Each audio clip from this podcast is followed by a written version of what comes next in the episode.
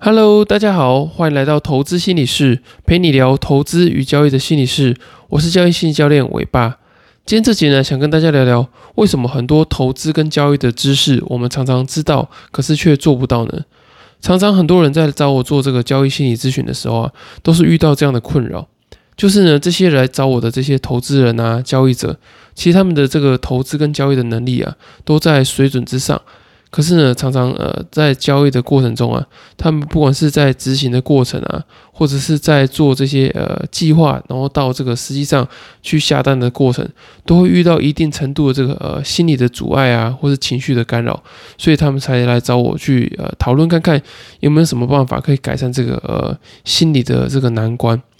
那因为现在这个投资跟交易的资讯啊，其实非常的多，所以呢，我们已经不太有这种呃资讯上的落差。虽然说也有可能有些好的资讯是掌握在一些呃可能是专业的这些机构法人啊，或是交易者的手里，可是呢，比起以前，我们现在已经知道很多的，不管是呃投资的资讯啊，总体资金计的资讯，然后呢，可能在财报的更新上面啊，也都是非常的及时。然后呢，也有许多房间的课程在教你怎么样去做这个呃交易操作啊，或是投资规划研究等等的。可是当我们知道了这么多资讯，或是知道这么多方法之后呢，诶，我们却没有办法呃实实在在的去把这件事情做好。那为什么会有这样的状况呢？我觉得主要就是因为我们的这个心理啊，常常会有一些干扰，不管是可能从小到大成长过程中有一些议题啊，例如说你可能被霸凌。那你呃从小就有一些自卑感，那你就想要在交易的过程中去去证明自己嘛？那你越想要证明自己的话呢，诶，你可能在投资在交易的过程中啊，你就会比较容易着急。那你可能原本是一个呃比较长的这个交易的周期，那因为你有想证明自己的这个焦虑感，就会不断的去呃破坏掉你原本的这些交易的计划嘛。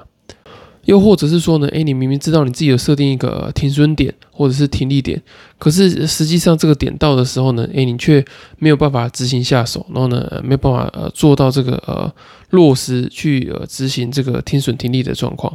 那也有可能呢，是你很认真的去研究一张股票，那好不容易呢，诶，这张股票要开始上涨了，结果你却不能呃买进，然后呢续报。那其实买进续报，这个大家都知道，就是呢，呃，买了一只股票之后呢，应该要把这个 A P P 删掉，然后呢，当这个出场的理由，或是说买进的理由消失之后呢，哎，才能够把它做卖出的动作。可是往往现实的状况是，当你买进一阵子，然后呢，股票开始起涨的时候呢，哎，你就忍不住想把它做一个卖出的动作。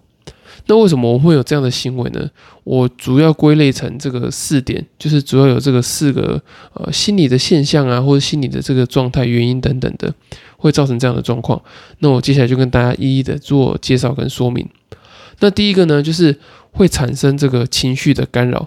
也就是呢，当你在呃原本你没有部位的时候，你可能会很认真的做一些研究嘛。可是当你实际上你呃把你的这些呃资金你存了很多很久的这些啊，不管是私房钱呐、投期款呐，或者是什么发财金等等的，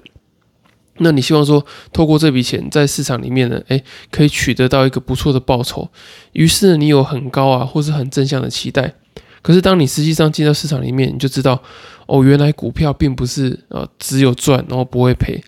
而且很多时候呢，搞不好都是呃不会上涨的。就是你看呢，它有分成上涨、下跌跟不涨不跌嘛。那可是呃这样子来看的话呢，上涨可能就只有占整个行情里面的可能三分之一或是三分之一不到。那很多时候呢，你可能会经历一个这种呃恐惧啊，就例如说呢，对于损失的恐惧，或者是说呢，行情错过这种后悔，或者是呃有原本该赚的钱赚不到这种沮丧的感觉。那当你为了要避免这种呃不舒服的感觉不断的出现，就是你不想要经历恐惧啊，不想经历后悔、沮丧这些情绪，所以呢，你就很容易会做出一些呃不理性，或者是原本不在计划之内的这些行为。就例如说，你可能会凹单呐，然后呢，为了怕这个呃实际上发生亏损，你就想说好再赌赌看，再过一阵子呢，看这个行情会不会反转。所以你为了逃避这些呃情绪的干扰、情绪的这些呃不舒服的感觉，所以你就去做了这个呃相对应一些非理性的行为。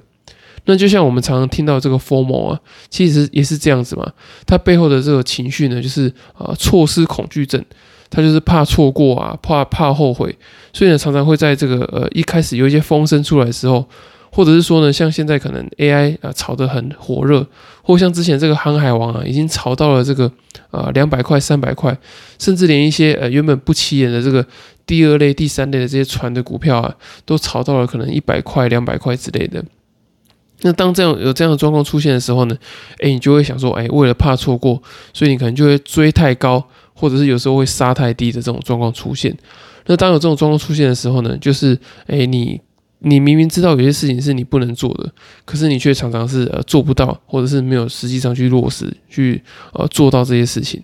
那这主要的原因呢，就是因为情绪干扰。那第二个呢，就是啊，你一些负面的这些习惯啊，或是负面的这些交易的动作，已经成为是一种呃很固定或者是很负面的这些循环，导致说呢，你没有办法去断开这个负面的循环。那我觉得这个是其实是需要做这个刻意的练习的。就是尽管说我跟你说，哎，不要害怕亏损啊，亏损是这个交易的成本。嗯，当当然讲都是这样子讲啊，可是实际上你在呃去练习亏损的过程中，你就知道说哦。这个亏损每次一直来，都觉得非常的痛苦。那亏一次就算了，还亏两次、三次、四次，然后你可能甚至把你一个月可以用的这些闲置资金都把它亏光了。所以我觉得呢，嗯，说啊，你就好好的听损这件事情，呃，并没有像你实际上说的这么简单的。你是要在这个过程中呢，不断的经历这个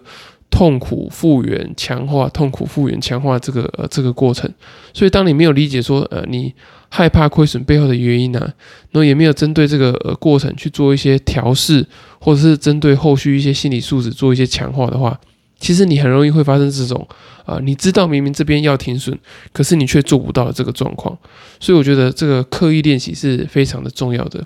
那我之前也有在呃书里面分享过嘛，就是行为增强里面有四个方法嘛，你可以透过这个正增强啊、负增强，或是正处罚、负处罚的方式，然后呢，透过这个固定时句或变动时句的方式，去让你呢去做一个行为的增强。那这个部分呢，可以去参考我之前有分享过这些啊行为心理学的部分，或者是买书，然后看到这个书的最后一页，它上面也会写到。那第三个呢，就是没有成功的经验或者是模板可以做参考。那当我们知道有一个理论啊，可能是成功的，就是可能它是会 work 的，就是它可能在投资跟交易的过程中，它是一个正期望值的呃方法或是策略。可是呢，当我们没有实际上把这个方法跟策略跑过一遍，或者是说用我们这个呃真金，就是呃用我们的这个银弹去把它在市场里面做验证的时候，我们可能内心是有一些怀疑的，因为毕竟我们没有这些成功的经验嘛。所以当你有这个有一个还不错的想法、还不错的策略的时候呢，你脑中第一件事情不是想说我要暴赚，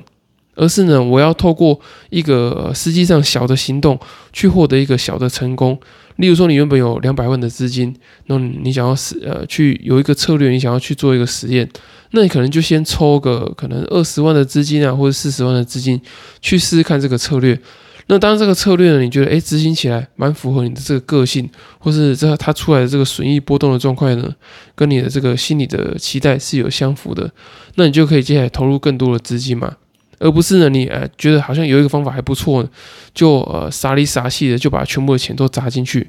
那我觉得对你来说呢，这个心态上的这个打击来说是会非常大，而且也会有点危险的。可是呢，如果你说你先创造一个这个呃小的成功，当这个小的成功被你呃创造出来之后呢，诶，你接下来要做的就是不断的去复制这个小的成功。所以呢，其实很多好的投资人他都是这样子来的，他不是一下子呢就马上从零然后呢到一千万。而是呢，他一定是先赚十万，然后呢，呃，五十万、一百万，呃，两百万、三百万，这样慢慢装上去，把这个对的事情重复去做，然后呢，累积很多好的成功经验，然后呢，再不断的再去复制这些成功的经验。那最后一个心理困扰呢，就是这个自信心不足，因为我觉得这个自信心不足啊，其实一个很大的关键，也就是呢，有时候你。啊，明明做了很多的研究啊，或者说你学了一些大神的方法，你去上课学了一些还不错的策略啊，还不错的方法，你想要在交易的过程中，或者说在这个投资的计划中去实践，可是呢，往往会因为你个人对于这个方法可能没有足够的信心，或者是你本身就是一个容易自我怀疑啊，或是这个自我认同感比较低的状况，那通常这种状况的时候呢，你就很难会呃去下手去点你的这个交易的按键。那要怎么样去克服这样的状况呢？我之前有提到嘛，就是啊，心理学家本杜拉他有提到四个提升这个自我效能，也就是呢，呃，对自己这个自信心的这个感受。第一个呢，就是你过去有成功的经验嘛，那这刚刚有提到。那第二个呢，就是你要去参考看看别人有没有用过这样的方法去呃成功的经验。所以呢，当你想出一套还不错的方法的时候呢，你可以先去市场看看有没有人用类似的概念成功过。那如果有的话呢，诶，你的自信心就会提升蛮多的。那第三个呢，是叫做社会说服，也就是，你要把你的这个想法。跟你身边比较亲近的人，特别是呢有这个交易经验的人，跟大家分享一下，诶，这个投资策略、投资方法是不是有这个呃执行的这个可能性，或者是说呢它的前景、它的展望怎么样？那当当别人说，诶，这个方法好像不错，听起来好像蛮呃有这个可行性的，那你就会自然而然对于这个策略有比较多的这个自信心，可以去做这个执行的动作。那最后一个呢，就是这个生理的讯号，就是呢，你愿意花时间，然后呢，花心力，然后去做一件事情，去学习之后呢，诶，你的身体就会告诉自己说，诶，你已经花了很多的时间跟心力在呃研究投资上面，所以呢，你呃身体会告诉你，你的努力是有价值的，然后呢，你花了很多时间心力在这个上面，你会给自己一个生理讯号，就是诶，你很棒，你很不错，所以通常这样的状况呢，也能够提高你某种程度的这个自信心。那以上这四种心理困扰啊，就是我觉得大家在来咨询的过程中啊，会很常见，就是他明明有一个很好的交易的构想啊，投资的概念，可是他却没有办法好好的执行在他的这个呃呃投资跟交易的这个日常上面。那通常就是因为这几个这个心理困扰，导致说呢，他们会有这样的影响。那如果说呢，你自己还没有发现说，哎，自己是受到哪一个心理困扰所影响，或者是说呢，你发现，哎，你自己明明看了很多的这个投资交易的书籍，也学了很多的这个概念，可是执行起来呢，就是觉得好像哪里卡卡的，或者是心里不舒服，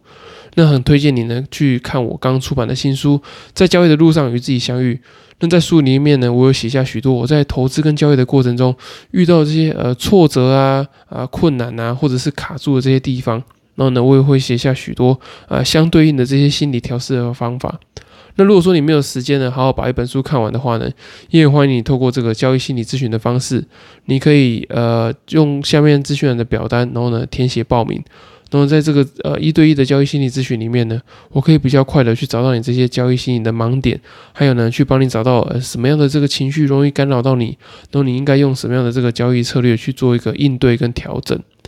那如果说你都没有这些呃考量的话呢，也也欢迎你透过呃资讯栏的表单报名这个。我在呃这次在台南九月二十四号有开一整天的这个交易心理的团体课程。那在这里面呢，你可以跟我做这个面对面的咨询啊，然后你也可以参考看看其他学员，然后他们可能会遇到什么样的状况，然后把他们改善的这个历程当做自己的这个参考去运用这样。